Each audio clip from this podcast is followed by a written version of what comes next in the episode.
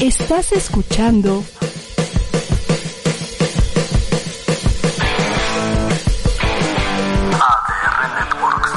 Seguimos activando tus sentidos.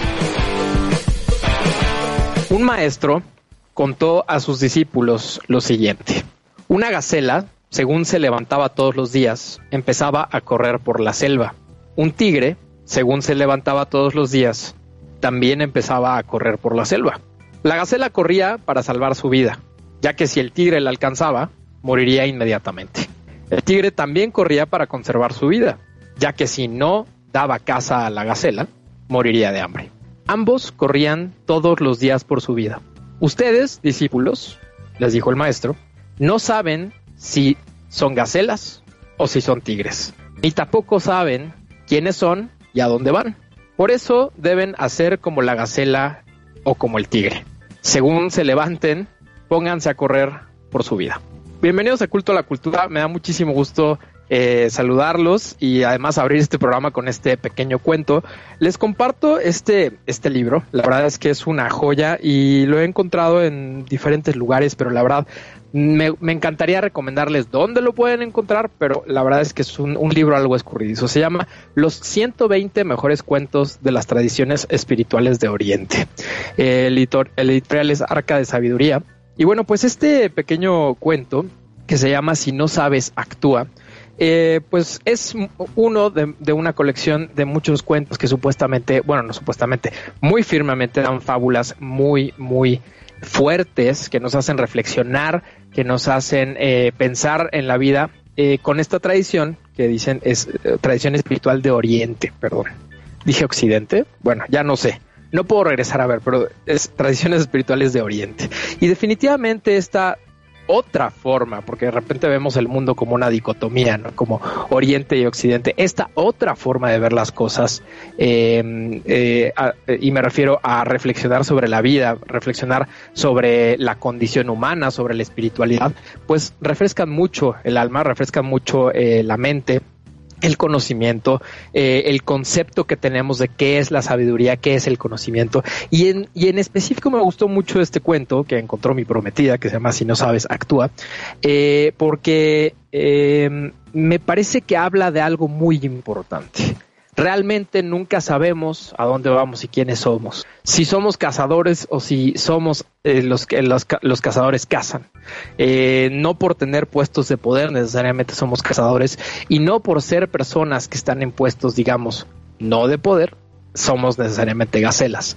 Hay vueltas que da la vida que no nos esperamos y hay contextos y situaciones que nos revelan de repente una verdad mucho más grande de lo que nosotros esperábamos, eh, que nos dice si estamos siendo perseguidos o si perseguimos. Pero ambos estamos bajo la misma condición. Tenemos que correr para sobrevivir. Realmente no es que una cosa sea mejor que la otra, sino que ambos están luchando contra la carrera de, más bien, están luchando y corriendo la carrera de la vida. Así que con eso me gusta, me gustó mucho eh, comenzar este programa. Les doy la más cordial bienvenida a Culto a la Cultura. Hoy, eh, 15 de octubre de 2020. Gracias, seguimos eh, aquí activando sus sentidos en, por ADR Networks. Eh, y bueno, pues hoy tengo un programa, hoy tenemos un programa bastante variado. Eh, hoy vamos a hablar de algunas cosas importantes. Eh, bueno, no, algunas, todas van a ser importantes, ¿verdad? Eh, pero los, los, temas principales que hoy vamos a tocar son los siguientes. Lo primero es la cultura de la sana distancia y todo lo que ha traído. O sea, yo estaba pensando mucho que ya todos estamos hartos de, toda la información y comentarios que se están haciendo respecto a la pandemia, la cuarentena, eh, la, la, crisis inminente, bla, bla, bla. Pero esta es una, como ustedes lo saben, aquí en Culto a la Cultura es más bien una reflexión y, una, y un estudio, un análisis de cuáles son las repercusiones precisamente culturales y por lo tanto sociales, incluso artísticas, que puede tener un proceso como este, un proceso que es eh, absolutamente fuera de lo que ha, habíamos conocido como normalidad, ¿no? Entonces, ese, ese, eso lo vamos a comentar en el bloque número dos. Y en el número tres, en el tercer bloque, pues, vamos a hablar de la identidad imagen digital, que es algo muy importante y muy interesante. Es cómo estamos transformándonos poco a poco en esta imagen digital eh, ante la ausencia de lo presencial, valga la expresión es eh, no solamente reflexionaremos sobre ello, sino también estaremos estudiando más o menos cómo podemos fortalecer y recuperar esa fuerza de aquello presencial a través de estos medios que definitivamente no son los mismos, pero sí, si hay alguna forma de seguir impulsando esta presencia que tenemos como seres humanos presenciales, esta presencia física, esta energía que podemos eh, canalizar y proyectar, manifestar en nuestra en nuestro estado físico a través de estos medios, por supuesto con sus debidas pérdidas. Y por último vamos a hablar del mm, extraordinario ilustrador y artista plástico eh, James Jean. Si no lo conocen, pues quédense con nosotros. Recuerden que estamos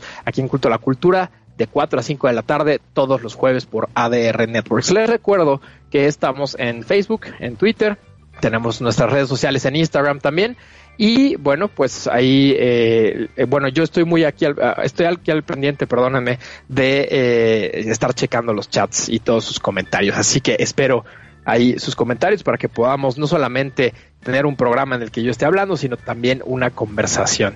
Tener una conversación es una de las cosas más bellas de los medios de comunicación nuevos.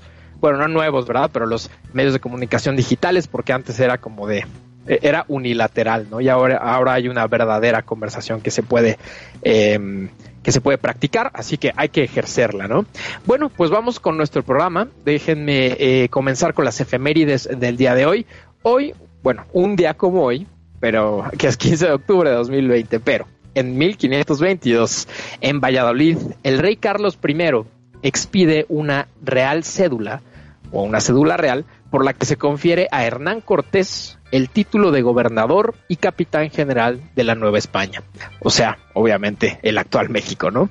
Eh, también un día como hoy, pero en 1815, Napoleón Bonaparte llega a la isla de Santa Elena, lugar de su destierro hasta su muerte. Una de las cosas que más me interesan de la vida de Napoleón Bonaparte, un hombre de guerra, un hombre que estuvo que dedicó su vida a la guerra y, al, y a la política, pero que tuvo mucho que ver con, los, con el tema bélico, curioso que haya muerto viejo, ¿no? Es, es, una cosa que un día me lo, me lo platicó mi maestra de historia de preparatoria, recuerdo, y yo, yo siento que muy pocos como que caímos en cuenta de lo que nos estaba diciendo cuando nos dijo, se dan cuenta que se murió de viejo. Eh, y como que hubo gente de, bueno, pues sí, de eso, o sea, normalmente la vejez trae la muerte, ¿no? Pero no, o sea, realmente es algo que llama mucho la atención. Un personaje esos normalmente no tiene un final así. Y sin embargo, sí lo tuvo ahí en la isla de Santa Elena. En 1923, en un día como hoy, nació el escritor italiano Italo Calvino.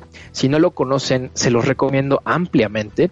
Hay, una, hay unos libros, eh, bueno, más bien muchas ediciones de Italo Calvino están eh, hechas en la casa editorial Ciruela. Se las recomiendo muchísimo. La verdad es que Ciruela tiene una colección muy bonita de libros en general.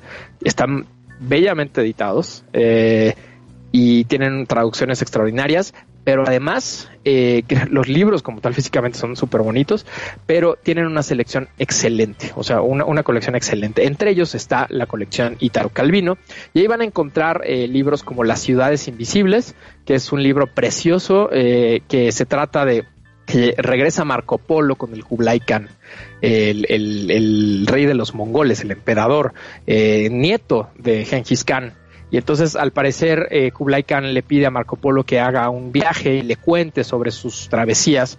Y Marco Polo regresa con cuentos fantásticos sobre ciudades fantásticas. Y les digo fantásticos porque no es este que, fue a un lugar que nosotros conocemos, sino realmente son ciudades surrealistas, son ciudades eh, de ficción, ciudades mágicas. Pero dentro de esas historias de ficción y magia y todas estas cosas como fabulosas, realmente hay un comentario siempre de Italo Calvino, un comentario sobre la condición humana. Se lo recomiendo muchísimo. Eso se llama Las ciudades invisibles. También existe El varón rampante, que es una eh, importante novela de él. Eh, Los amores difíciles, que es una colección de cuentos muy pueden ser humorísticos, pueden ser muy simpáticos, pero también hablan sobre, o sea, precisamente eso, la dificultad del amor la condición de los vínculos amorosos y cómo eh, existe esta falta de comunicación porque todos habitamos dentro de nosotros mismos. Por supuesto, esto es un comentario muy, muy, muy reducido de lo que se podría decir de este gran compendio de cuentos llamado Los Amores Difíciles, pero se los recomiendo. Y por último, les recomiendo también otro libro de, Italo Calvino. Me encanta recomendar, recomendar a Italo Calvino, un autor que, por cierto, no se escucha tanto entre lectores más jóvenes y la verdad es que sí, vale muchísimo la pena rescatar este nombre. Les recomiendo un libro que se llama El Visconde de Mediado. Este, esta historia es increíble. Es un visconde que eh, le, bueno, me parece que le cae una, como una bala de cañón. Bueno, pues le, cae el disparo una bala de cañón y se parte en dos. Y entonces cada una de las partes decide vivir una vida diferente. Y digamos que hay una parte buena y una parte mala.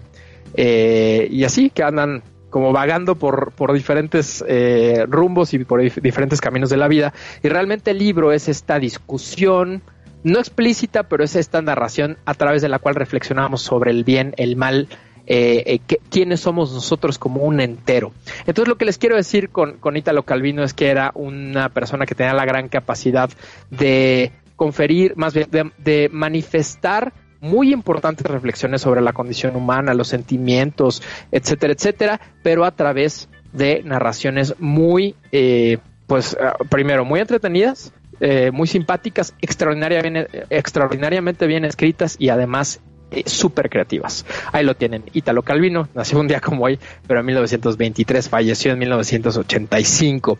Y por último, en las efemérides tenemos que un día como hoy, pero en 1955, con solo 26 años, el médico mexicano Luis Ernesto Miramontes lograba sintetizar la noretisterona, espero haberlo dicho bien, sustancia fundamental para crear la primera píldora anticonceptiva. Sabemos que hoy ya la píldora anticonceptiva pues o sea, sí, es, es un tema de salud, es un tema eh, de, o sea, médico, si es que lo podemos eh, suscribir en esa, en ese nicho, pero también, por supuesto, que es un tema cultural. El tema que ya habla sobre la eh, sobre la el control sobre la población, el control, bueno, el control de la de la natalidad, perdónenme, se me fue la palabra, el control de natalidad, que es algo que culturalmente, por supuesto, que tiene un impacto muy, muy importante. Y bueno, pues entre el equipo de personas que logró eso está el gran Luis Ernesto Miramontes. En las noticias del día de hoy tengo una noticia que es precisamente va por el tema de la salud y se trata eh, de un descubrimiento, más bien un desarrollo científico que ya lleva mucho tiempo, pero que realmente es muy prometedor. Hay una preocupación en el mundo sobre las superbacterias, estas superinfecciones que podemos tener porque las bacterias se han hecho cada vez más eh, eh ¿cómo se dicen? Eh, no es tolerable, eh, tolerantes, perdónenme, resistentes a antibióticos, a muchos tratamientos que, que, solían hacer efecto a principios del siglo XX, pero ya, o sea, hay una evolución y la vida siempre encuentra su camino y pues por eso tenemos ya superbacterias, existen supervirus, existen etcétera, etcétera. Muchas de estos organismos que son increíblemente, eh, pues, eh, fuertes, ¿no? Entonces, el veneno de avispa la, verdadera noticia, se transforma en un antibiótico para combatir bacterias multiresistentes, así le llaman. Les voy a leer rápido. El nuevo medicamento, liderado por un científico español, logra que el 80% de los ratones en los que se aprobó sobreviva una infección letal. Un biotecnólogo español, César de la Fuente, lidera una investigación para transformar el veneno de avispa en nuevos antibióticos sintéticos que combaten bacterias multiresistentes. El método ya fue patentado y muestra eficiencia y seguridad en ratones. De la Fuente y su equipo reprogramaron las moléculas del veneno para que no fuera tóxico en los seres humanos y abren así nuevos caminos para curar cientos de enfermedades infecciosas. Los resultados de este trabajo, publicados recientemente, revelan que la actividad antiinfectiva del veneno es similar a la de los mejores antibióticos que se usan hoy en día en los hospitales. Para dar una idea, dice el doctor de la Fuente, profesor de la Universidad de Pensilvania, este antibiótico logra conseguir que el 80% de los ratones sobreviviera a una infección fatal que los habría matado al cabo de una semana. Así que ahí lo tienen, todo un avance muy importante. Realmente el tema de los virus, por supuesto que ahorita está eh, muy vigente, pero también está el tema de las superbacterias y todos estos organismos eh, super resistentes y multiresistentes, como le llaman, que también acechan y amenazan eh, a, la, a, la, especie humana, por supuesto, y otras especies. Entonces, pues ahí lo tienen, ahí están las efemérides del día de hoy y la noticia, que por supuesto que es una muy buena noticia, ahora que sabemos el grave precio que se puede eh, pagar si es que uno no está preparado, si es que la sociedad no está preparada y por supuesto si es que la ciencia aún no sabe cómo resolver un problema. Ahora regresamos para hablar sobre la cultura de la sana distancia aquí en Culto a la Cultura. Nos están escuchando por ADR Networks, activando tus sentidos. Punto y coma es un programa conducido por Daniel Pérez, mejor conocido como El Malo. Muy buenas tardes y bienvenidos una vez más a este programa Punto y Coma. Yo soy El Malo. Y te ofrece cada sábado, en punto de las 2 de la tarde, recomendaciones, avances y análisis de libros y autores. El segundo libro, escrito en 1966, se llama Emma in Winter. Los cuentos de Night Shift tienen como que esta sensación de que el mundo se está terminando, de que el mundo va a acabar. Y dentro de ellos está eh, Marea Nocturna o Night Surf. Y el día de hoy habíamos quedado que íbamos a hablar del libro Catastrophe.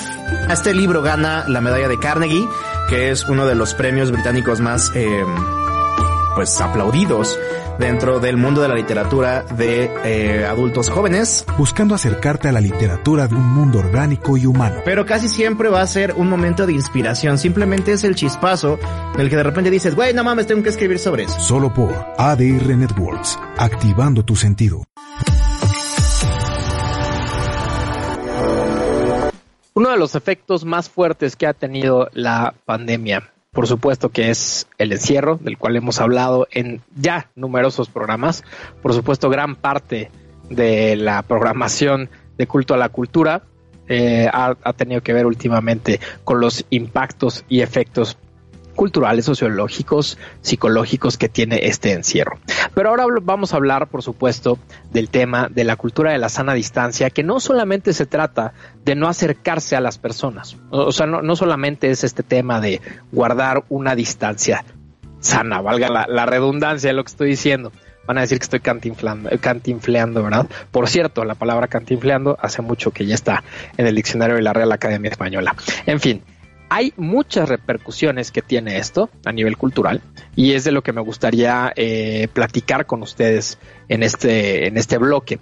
Primero, eh, bueno, yo he de decirles que por supuesto estos bloques en los que aquí eh, comparto estas ideas, pues por supuesto que son ideas personales. Eh, también, por supuesto, eh, un, un, destilado de conversaciones que tengo con, con personas eh, que, tocamos estos temas que ofrece, ofrecemos en Culto a la Cultura.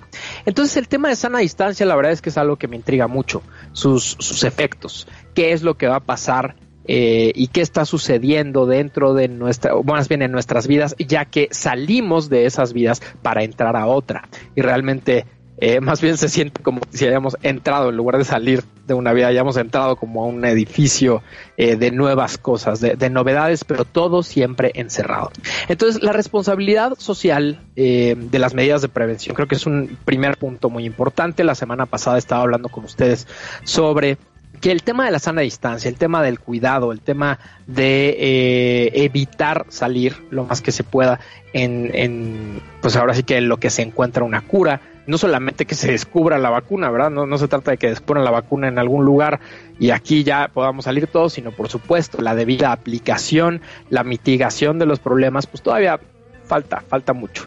Entonces, lo que hablábamos la semana pasada, y me gustaría complementar ese comentario con este, es eh, que realmente la sana distancia no es nada más para cuidarse, eh, o sea, personalmente o a los seres queridos, sino también es una labor social, de cooperación, de cuidado y respeto incluso de los demás. Este es un concepto muy importante en el que estaba pensando hace unos días. Hay una parte de respeto que creo que estamos omitiendo si no eh, seguimos con los lineamientos, no solamente los indicados, sino también los que son de sentido común, los que son racionales.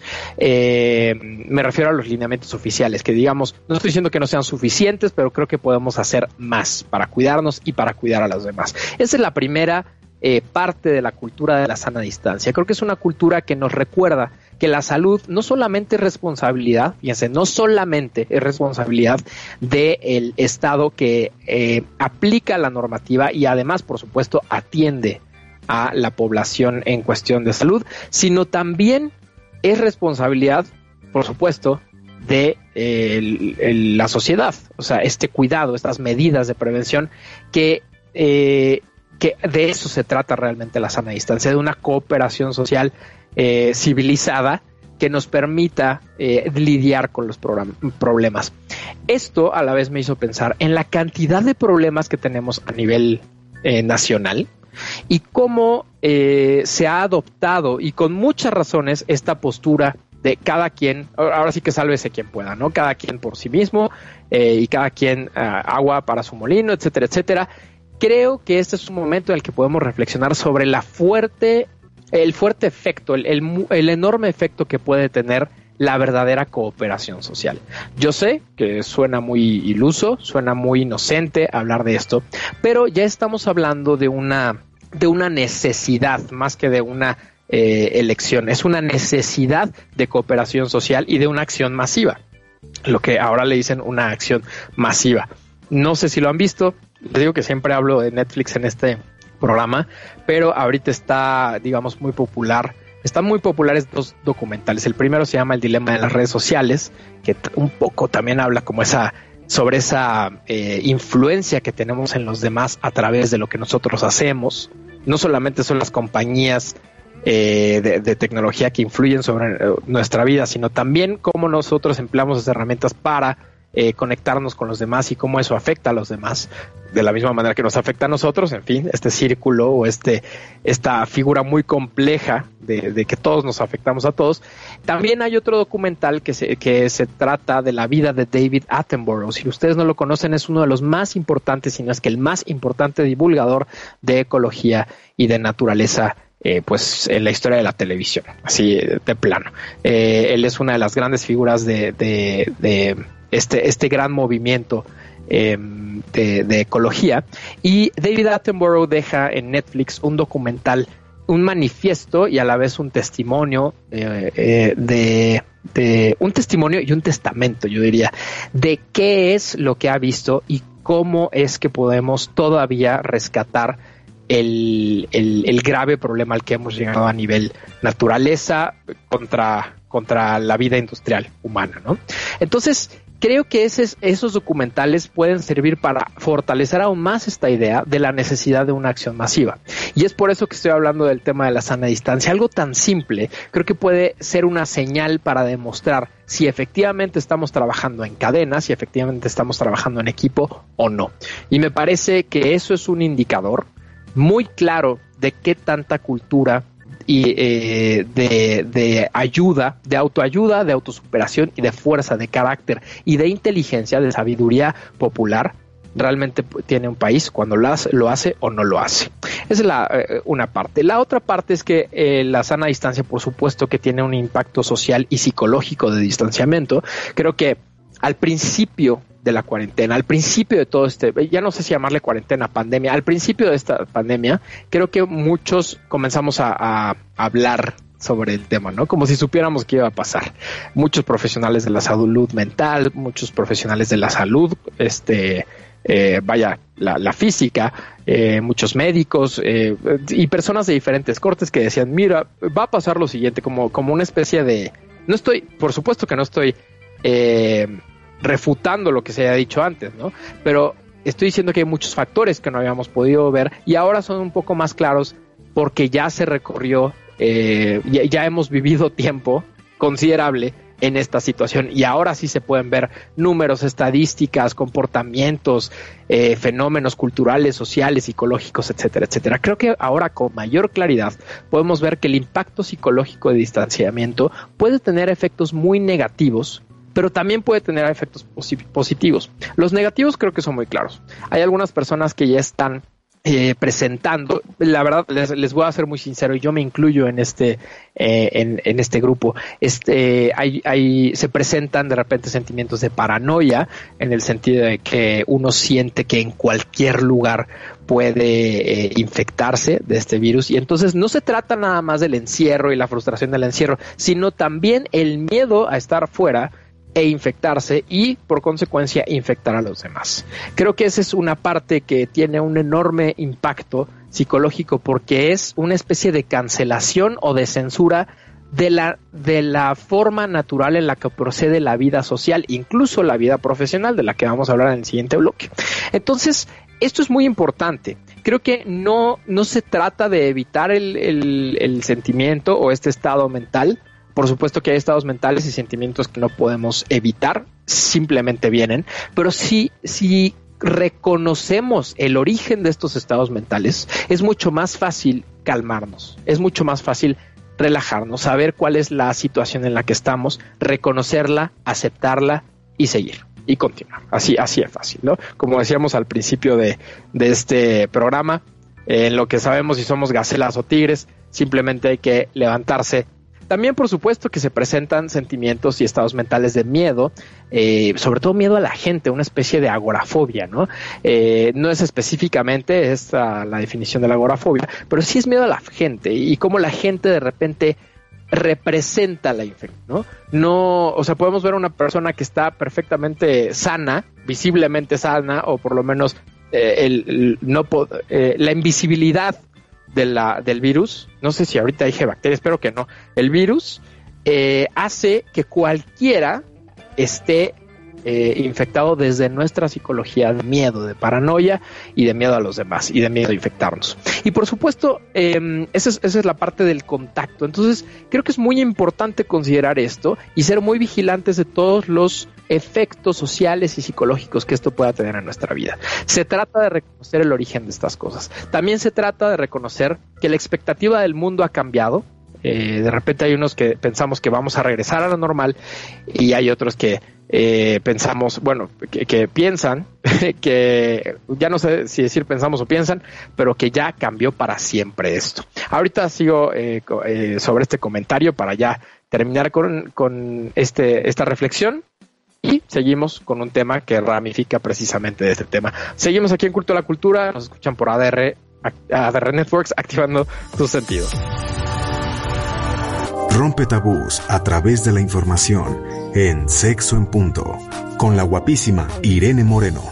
Como siempre es un gran, gran, gran placer, casi orgásmico, no, orgásmico para mí, estar nuevamente con ustedes. Dependiendo del tipo de estímulo, hay veces que el estímulo es tan fuerte y el pico, digamos, de la sensación es tan intenso que de inmediato no puedes como continuar. Necesitas... Eh, ¿Cómo quieres que tengamos sexo, en qué posición. Ay, fíjate que escuché el programa de Irene donde hablaba de posiciones eróticas. Ahí me tienes para ti. Muchísimas gracias. Y vamos a pasar de las infecciones de transmisión sexual al maquillaje para una noche sensual. La invitada de hoy eh, puede relacionar de alguna manera las runas con la sexualidad. El sexo ya tiene horario. Te esperamos. Los lunes, miércoles y viernes a las 12 del día por ADR Networks, activando tus sentidos. Seguimos aquí en Culto a la Cultura, gracias por seguirnos escuchando. Estábamos con este tema de eh, las, los efectos de la sana distancia y cómo estos se van transformando en una especie de cultura, no en una especie, en una cultura. Entonces, eh, para seguir en este comentario, eh, les decía que veo, observo con mucha claridad, que se está gestando en algunas personas, por supuesto que no es un evento generalizado, sin embargo, sí existe, por lo menos en un sector, en una psicología, en un sistema, un miedo una paranoia y una nostalgia, ¿no? Eh, el miedo a los demás, que creo que es, así de vasto lo que puede ser. El miedo a los demás que potencialmente podrán ser infectados. La paranoia de estar infectado, que puede ser eh, llevarnos a estados mentales muy desagradables, si es que realmente nos clavamos en esta idea. Incluso cuidándose mucho, eh, uno puede llegar a sentirse eh, que en cualquier momento la bacteria se coló por un descuido, ¿no? Y también es este, este momento en el que entramos en estas eh, situaciones eh, obsesivas y compulsivas en las que no puede haber una fuga y cualquier cosa nos puede infectar. Eh, por supuesto que yo observo que se están relajando mucho estas ideas, pero por, o sea, al mismo tiempo el virus no ha relajado los números, ¿no? sí, sí ha habido, y sobre todo en esta segunda ola, ha habido números muy, muy alarmantes que nos invitan a guardarnos más, a cuidarnos más, a ser mucho más cautelosos.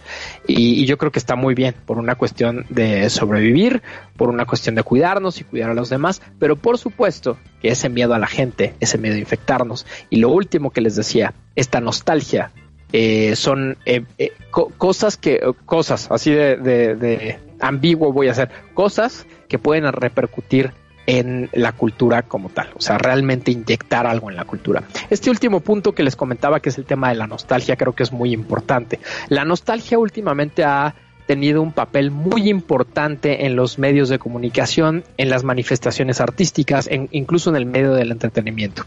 La nostalgia últimamente funge como este, esta mirada de la época de oro hacia el pasado. El pasado siempre fue mejor, lo estábamos hablando hace una semana. Entonces se voltea a ver al pasado siempre, o sea, antes de la pandemia se voltea a ver al pasado como mira, antes había valores, antes la gente hacía esto más lindo o, o se arreglaba mejor o mira qué guapos se veían o mira bla, bla, bla. Y siempre hay esta idealización del pasado. Pero ahora hay un, un factor adicional que es que literalmente el mundo como lo conocíamos, esa normalidad como ahora se le dice, de repente desapareció. Y entonces la nostalgia ya no es tan lejana, ya no estamos como en como volteando a ver a los 60, a los 30 y o sea, con, con esta o sea, esta visión romántica, sino estamos volteando a ver al año pasado, nuestras propias vidas, cosas que sí vivimos y que ya no están ahí. No se trata de el, el el lugar donde rentábamos video que ya no existe. No se trata de la forma en la que antes uno iba al cine y se oía el proyector. Eh, no se trata solamente de eh, qué bonitos eran los coches, qué guapas, eh, qué, qué, guapas y guapos se veían todos en tal década. Se trata de cómo hace unos meses teníamos una vida muy diferente. Y esa nostalgia, que por supuesto provoca profunda melancolía, por supuesto que nos lleva a un estado mental de lo más extraño y, también por supuesto confuso. ¿A qué hora desapareció el mundo? ¿A qué hora se comió el mundo eh, este, este problema? Por eso, eh, no solamente les estoy diciendo esto como para decir, como para expresar créanme, hay más personas que se sienten así y que lo observan, sino también, eh, digamos, eh, eh, veo eh, muy claramente cómo esto va a tener una repercusión en el arte, en las ciencias, por supuesto, digo, las ciencias, pues es obvio, pero en el tema del arte, en el tema de la narrativa, en la forma en la que entendemos, como hoy lo he mencionado varias veces, la condición humana, que es justamente un tema que se trata mucho en las artes, en la filosofía, por supuesto que va a haber muchísimo material que va a salir de aquí. Eh, es con esto que les digo algo muy eh, irónico un momento tan estacionario como este, un momento de tanta incertidumbre, siempre trae momentos de creatividad, eh, si lo permitimos. O sea, momentos en los que nos sentamos en esta, en este extravío, en este encierro, que puede ser un encierro físico, un encierro mental, un encierro psicológico, en este estancamiento, si ustedes le quieren llamar así, y es en estos momentos de la historia, chequenlo, o, o observenlo en su propia vida, en los que uno de repente tiene las ideas que nunca había tenido, los sentimientos que nunca había tenido, las eh, expectativas, los planes, etcétera, que nunca había tenido. Es justo en esos momentos cuando la vida nos invita no a inspirarnos, sino a resolver los problemas de maneras en las que antes no las podíamos ver.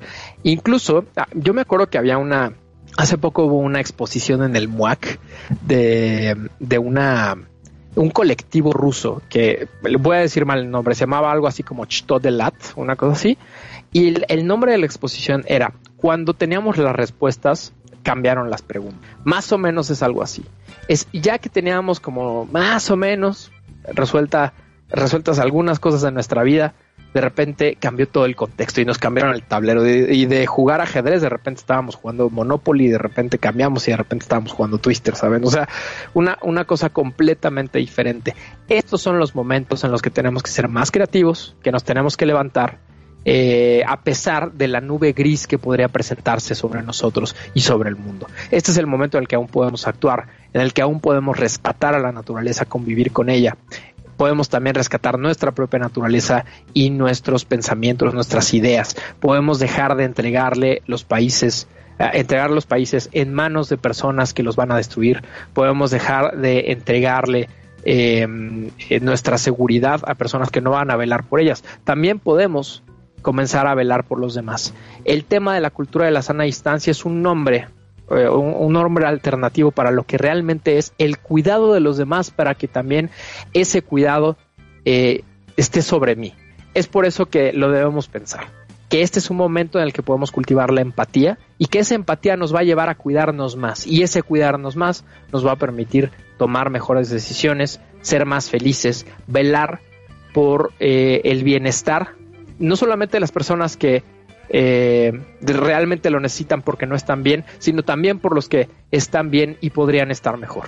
Estamos en momentos convulsos, en momentos en los que se denuncia cada vez más el, machismo como un grave problema, eh, en momentos en los que el tema de salud, el tema político, el tema racial, el tema, eh, el tema de la sexualidad, el tema de género, todas estas cosas nos dividen y nos dividen y es momento de eh, aprender la empatía si es que no la tenemos, aprender la tolerancia porque al parecer no la tenemos. Hablamos mucho de ella porque queremos publicitarnos como personas muy buenas, aceptables, pero no lo ponemos en práctica. Y creo que este es un momento en el que podemos hacerlo muy bien. Vamos a esta última parte del bloque en el que les quiero hablar de la identidad e imagen digital. En estos últimos eh, meses, por supuesto, el, el bloque de, trabajadores que han eh, cambiado su forma de trabajar, su espacio de trabajo y lo han pasado a sus casas o a otros espacios porque, bueno, las oficinas están vacías. Eh, creo que ha sucedido un fenómeno muy importante eh, y interesante y que debemos de atender. Ahora las personas encuentran su espacio laboral en casa, en muchas, en muchas situaciones. hemos visto incluso videos muy simpáticos, ¿no? De las personas que de repente por atrás eh, de, la imagen pasan sus hijos, o el perro, o el marido en, boxers, o cosas así. Y bueno, por supuesto, eh, se los comentaba hace uno o dos programas, eh, es importante que tengamos muy claro cómo fue que hubo una importación del espacio de trabajo a nuestros propios espacios eh, de residencia. Es importante esto porque tiene una repercusión eh, que debemos de vigilar. Debemos de vigilar cómo esta importación del espacio laboral a casa es eh, no solamente, digamos, una invasión de esta de, este, de esta actividad dentro de lugares donde no la había, sino también es la pérdida de la presencia física en los lugares. Es decir, hay una importante eh, formalidad y también un importante impacto que tiene el estar físicamente con alguien. Yo les he de decir que en algún momento de mi vida, se los he comentado varias veces, yo eh, di eh, capacitación no solamente en, un tema de ventas y de narrativa para publicidad y ese tema, sino también en un tema de lenguaje corporal, comunicación, etcétera, etcétera. Y una de las cosas que he estado pensando mucho, mucho, mucho es el tema del lenguaje corporal, ahora que nuestra imagen física se transformó en esta imagen plana. En esta imagen plana que además no estamos en un lugar de trabajo, sino que tenemos que adaptar nuestro hogar para que parezca un lugar de trabajo, ¿no? Entonces, eh, es, es, algo que, que debemos de cuidar. Primero, que este lugar de trabajo no abarque nuestra vida más de lo que realmente lo requiere. Y segundo, que cuidemos nuestra imagen profesional a pesar eh, del enorme cambio que hubo. O sea, tenemos que vigilar muy bien que nos veamos profesionales, pero que también eh, se, se haga que, eso no transgreda o no se pase de las líneas de que seguimos estando en un lugar que no era originalmente para trabajar. Es una primera visión. La segunda visión es realmente destinar un lugar de trabajo para eh, dentro de nuestra casa o el lugar donde estemos transmitiendo en vivo, porque es increíble, pero eh, estaba pensando que ahorita así en, en, esta cadena, en ADR Networks, pues tengo el gusto de tener este programa y transmitir en vivo a un público. Pero lo chistoso es que todo mundo está haciendo esto. Eh, eh, por supuesto que en un contexto diferente, pero en las juntas y todo está uno transmitiendo en vivo. Y entonces hay como una imagen que uno debe de cuidar.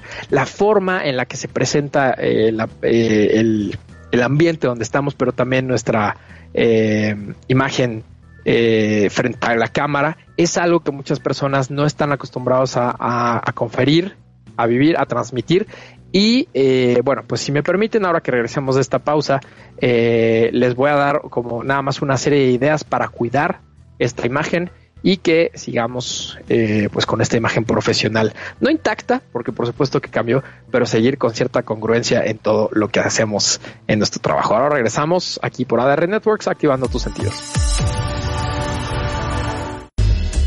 Enrique Lascano y Miguel Bárcena forman un espacio donde la gente entiende la trascendencia de las circunstancias. Yo eso no decía, sirve de nada y de eso veras. es para documentar el nivel de ignorancia que tenemos, ¿no? Y cómo se va generando la psicosis. A través de un análisis sencillo, O sea, están ahí, son médicos y no ganan ni para un refresco, algo está mal. Algo está mal. dinámico, O sea, les luego en falta- Venezuela les ha- les y ahorita pues o sea tú me dirás ¿Es una, es, la perse- ¿Es una persecución o qué es esto? ¿Qué es esto? o sea, yo soy la que la trae o cómo. y lúdico.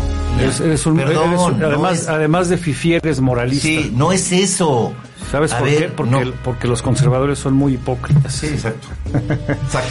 Bueno, pero En temas y más temas. Todos los lunes, miércoles y viernes de 3 a 4 de la tarde. Solo aquí, por ADR Networks. Activando tus sentidos. Estamos de regreso aquí en Culto a la Cultura. Gracias por seguir con nosotros. Bueno, en este último bloque quisiera concluir con esta última idea, estas últimas recomendaciones que les daba sobre eh, la identidad eh, en, en la, en la imagen digital. Eh, la imagen digital, por supuesto, que me refiero, bueno, no por supuesto, me refiero en esta ocasión a cómo podemos conferir este, este, esta imagen profesional.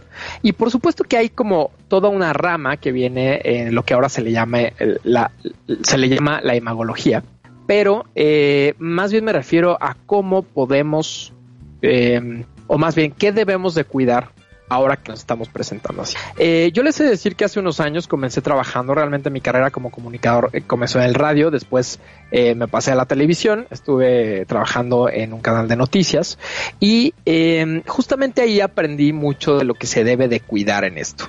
Eh, cosas que pueden ser tan superficiales como los brillos en la cara, que pues, no sé si en, este, en esta ocasión haya cumplido con, con, esa necesidad, pero lo que voy es que es muy importante aprender, o sea, por supuesto aquí en, en dos minutos no, no puedo compartir to, todo esto, ni tampoco es una clase, ¿no? Pero sí son cosas que pongo sobre la mesa para que se tomen en cuenta y se cuiden. Es importante que en la imagen eh, profesional, a través de estos medios digitales, uno sepa que está transmitiendo en vivo, precisamente, que uno está frente a la cámara. Y, y es por eso que se debe de cuidar un poco más cómo es que hablamos, eh, cómo es que nos estamos presentando y saber que hay muchas eh, cosas que no existían en el espacio físico. Por ejemplo, muchas veces las reuniones pueden ser, por supuesto, grabadas. Eh, el hecho de que no estemos viendo frente a, frente, o sea, frente a frente a las personas y el hecho de que podamos apagar el micrófono en las reuniones, por supuesto que hace que tengamos que hacer un poco más, o sea, no un poco más, bastante más para tener la atención de los demás, ¿no? Porque es muy fácil apagar el micrófono y ponerse a hacer otra cosa y no poner atención. Es por eso que mi recomendación para esto es más o menos la misma aproximación que tenemos en una producción de medios. Es, antes de hablar, realmente tener, sin que sea un tema neurótico, como ensayar y saber de qué se va a tratar esto, más o menos qué palabras se pueden utilizar para conferir eh, X eh, mensaje y realmente ahí es donde se va a, a digamos, donde va a residir ahora gran parte de lo que se va a considerar lo profesional, lo serio, lo formal, etcétera, etcétera, en esa forma efectiva de comunicar y esa congruencia de imagen, de palabra, etcétera, etcétera, ¿no? Es ahí donde tenemos que tener más cuidado, yo diría, pero más bien mucho trabajo. Y lo que quiero decirles con esto es que es de la misma manera en la que yo tuve este crecimiento y por supuesto me considero aún eh, una persona que sigue en un, en un, eh, en un aprendizaje y un crecimiento constante como presentador y como comunicador, eh, en este caso cultural. Eh, por supuesto que ahora veo que la gente que, que, tiene trabajos a larga distancia, que la mayoría igual y eh, ahora no necesariamente son a larga distancia, pero sí son con este formato, eh, pues van a tener que aprender una cosa muy similar, que es precisamente ensayar qué es lo que se va a decir, ensayar cómo nos vamos a presentar, saber eh, comunicarse hacia la cámara, que es algo muy importante, siempre voltear a ver por allá, y, y realmente diseñar la forma en la que nos podamos, eh, nos puedan ver los demás.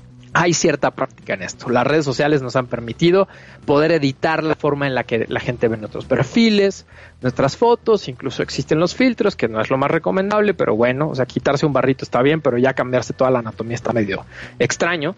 Eh, pero bueno, eso no, no, es, no es este criticable, simplemente es algo que, lo, bueno, eh, no sé ni por qué lo dije, pero la cosa es que no, no es precisamente de lo que estamos hablando. Lo que digo es que ya hay una práctica de la manipulación o más bien la edición o gestión de la forma en la que nos presentamos con los demás en redes sociales o de manera digital.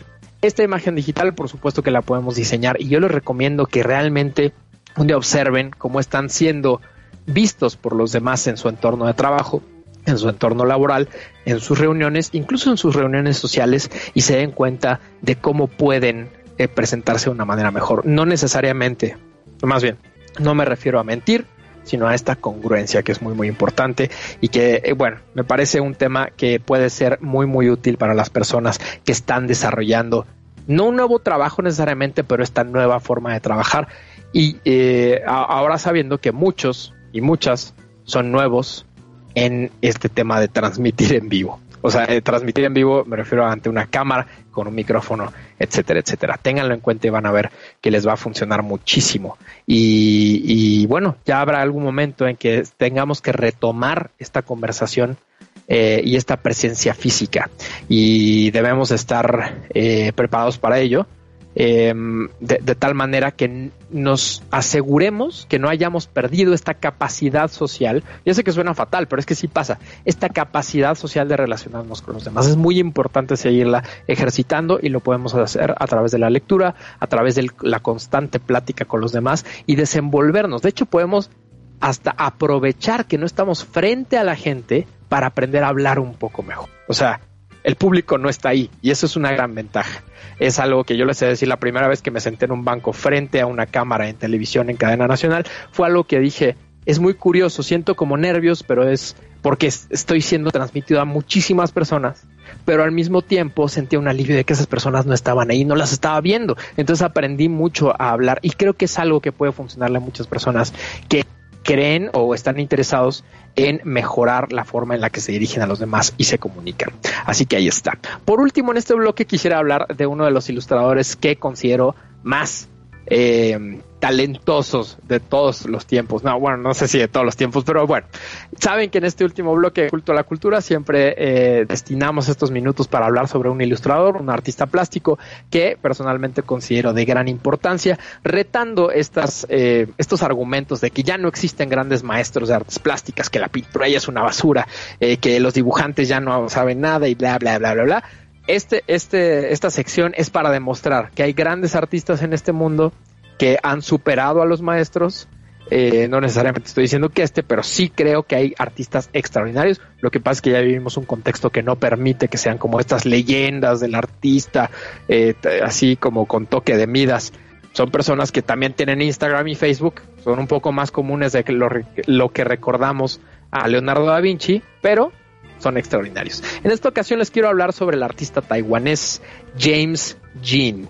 Es, eh, a pesar del nombre, James Jean, eh, realmente James Jean es un artista americano, pero es de origen taiwanés. Él nació en 1979 y es muy, muy conocido en su país. Realmente es un ícono de las artes plásticas, del dibujo, de la ilustración.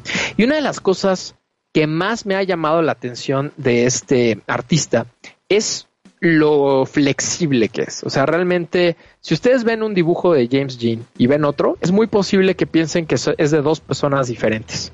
Eh, pero no, o sea, lo que tiene es una versatilidad enorme y de alguna manera, aunque los estilos puedan variar, porque no solamente varía el estilo, o sea, la imagen como tal, los, los, eh, los temas, eh, la técnica, los, eh, ¿cómo se dice? Los materiales, de alguna manera, aunque varían estas cosas, siempre se ve que es del mismo artista. O sea, es, algo muy peculiar, ya que uno ve como 10 obras, aunque todas sean diferentes, alguna marca tiene James Jean, tiene la capacidad de como firmar a través de su estilo, que eso es lo que hacen los grandes eh, artistas plásticos. Y bueno, pues les quiero enseñar estas imágenes maravillosas que tiene este cuate. O sea, tiene eh, gran manejo de color, una paleta de colores bastante peculiar, no tan eh, común, que tiene muy muy fuerte influencia oriental. Si ustedes nada más analizan los colores, se darán cuenta que hay mucho arte eh, tradicional en la eh, precisamente en la tradición de Oriente, así como el libro que les enseñé al principio, que tiene esta paleta de colores, así eh, y entonces él las las emplea para hacer estas ilustraciones muy impactantes que normalmente tienen mujeres como protagonistas. Me parece que pocas veces dibuja a, bueno, como el género masculino, vamos a llamarle así. Normalmente es, eh, son personajes femeninos y de hecho muchas veces son eh, dibujos que podrían incluso ser grotescos. Grotescos me refiero a que pueden ser muy crudos, pueden ser altamente detallados a, a, tal grado que puedan ser incómodos, pero tiene una capacidad de comunicación visual increíble. O sea, este señor realmente eh, si ustedes ven sus estudios, lo que llaman estos estudios de color, estudios de sombra, estudios de luz, bla, bla, bla, se van a dar cuenta de, de la gran maestría que tiene. Es, un gran maestro de las artes plásticas y él, por supuesto, eh, con esta gran capacidad y con la juventud que tiene, pues ha colaborado con marcas muy, muy importantes. Uno de sus momentos más importantes como ilustrador fue eh, el, el, trabajo que hizo para Prada en la temporada 2007-2008. Tuvo, o sea, todo un tema de eh, el, la publicidad de Prada, una enorme parte de, esa, de ese año fue el trabajo de James Jean. Yo les eh, recomiendo que chequen el, el, trabajo de James Jean con Prada, realmente es muy, muy interesante y muy... Eh, yo, yo digo que es trascendente lo que hace, realmente, si ustedes ven una imagen eh, de James Jean, se pueden quedar un buen rato tratando de decodificar qué dice. Y aunque igual y no podamos decir exactamente qué es lo que dice su imagen, podemos saber por una cuestión inconsciente humana que tiene mucho que decir, que hay muchos símbolos ahí que reconocemos pero no sabemos por qué. Hay mucho misterio, hay mucho, mucha sexualidad. Eh, realmente siento que son eh, su, sus imágenes pueden llegar a ser tanto sexuales como sensuales, eróticas, eh, y pueden ser tan agradables como grotescas y desagradables. Y todo eso es hiperestimulante. Eso es algo que creo que es muy importante que pueda lograr un gran artista. Esta, esta capacidad de mm, ahora sí que meterse en lo más profundo de nuestros, no solamente sentimientos, sino de nuestros sentidos y sacudirlos y, y, provocar descargas dentro de nosotros, de tal manera que salgamos de nuestra zona de confort para darnos cuenta que somos capaces de sentir aún más de lo que estamos acostumbrados. Es el caso de James Jean, eh, otro de los numerosos casos que he presentado aquí, eh, de artistas que logran eh, manifestar, conferir, provocar sentimientos insospechados en nosotros y todo eso a través de un manejo exquisito de las técnicas, un conocimiento extraordinario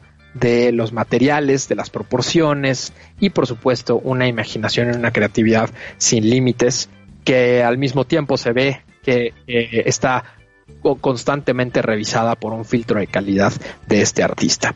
Con esta recomendación, o sea, no se queden solamente con estas maravillosas imágenes que estamos compartiéndoles, eh, sino busquen un poco más. Hay un libro buenísimo de James Jean eh, que tiene gran parte de sus ilustraciones. Eh, por supuesto, estos libros tienen un precio elevado por ser libros de arte, pero vale mucho la pena si es que están interesados. Y eh, bueno, con eso nos despedimos hoy de Culto a la Cultura. Estoy muy agradecido con ustedes por eh, acompañarnos una vez más hoy 15 de octubre. Así que bueno, pues con eso nos despedimos de Culto a la Cultura. Mi nombre es Jorge Eulalio Hernández y a nombre del equipo de Culto a la Cultura, Emanuel Torres, nuestro productor, y por supuesto Jimena Vargas, Vargas en controles, eh, les agradecemos mucho por estar con nosotros. Nos vemos la siguiente semana aquí en Culto a la Cultura por ADR Networks, activando tus sentidos. Hasta luego. Estás escuchando